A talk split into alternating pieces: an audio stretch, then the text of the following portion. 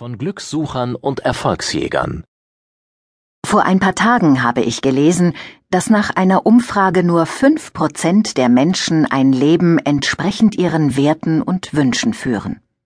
Eine gespenstische Zahl, die auf groteske Weise mit einem unüberschaubar großen Angebot an Erfolgsratgebern und Lebenshelfern aller Art, zu denen auch ich mich rechne, kontrastiert. Die Jagd nach Erfolg, nach Glück, nach dem guten Leben ist allgegenwärtig und uralt. Doch mir scheint, dass wir Glücksjäger uns in einem klassischen Paradox des Fortschritts verfangen haben. Wir schaffen sehr viel schneller, sehr viel mehr Möglichkeiten, Sinnangebote, Lebensstilisierungen und Orientierungen, als wir bewältigen können. Der Preis der Freiheit ist die Verantwortung. Wer frei entscheiden kann, wie er leben will, allein oder in Familie, als Ich AG oder Angestellter, muss Antworten auf viele Fragen finden.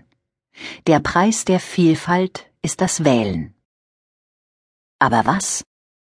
Mein Vorschlag ist kein Leitfaden, der befolgt werden will und dafür verspricht, sie zum Erfolg zu führen. Ich plädiere stattdessen für eine innere Haltung, sich selbst, ihrem Tun, ihren Beziehungen zu anderen, kurz ihrem Leben gegenüber. Mir kommt es auf das Wie an, nicht auf das Wohin und Wozu.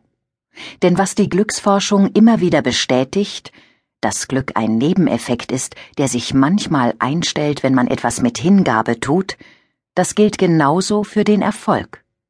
Erfolg ist, was folgt. Nicht Ziel also, sondern Ergebnis. Ich trenne dabei nicht zwischen ihrem Berufs- und Privatleben, eine ohnehin irreführende Grenzziehung. Stellen Sie sich vor, wie viel Lebenszeit Sie an Ihrem Arbeitsplatz verbringen. Wer hier die Lust verloren hat, der ist verloren und betrügt sich um gelebtes Leben.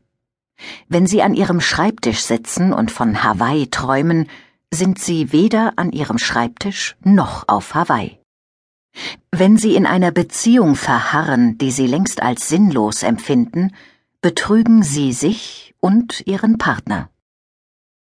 Mir geht es um die Einstellung, mit der sie sowohl ihre Arbeit tun als auch ihre Beziehungen führen. Mir geht es, genauer gesagt, um Engagement, Initiative und das Gefühl, mit dem eigenen Lebenszug am richtigen Bahnhof zu stehen. Das setzt zweierlei voraus. Eine Einstellung, die Wählen und Entscheiden nicht als Last, sondern als Lust erlebt, Verantwortung. Und zweitens eine Einstellung, die dem Fremden und Ungewissen jeder Entscheidung, dem Ungefähren und Unbeherrschbaren jeder Begegnung nicht mit Abwehr, sondern mit Akzeptanz begegnet. Vertrauen.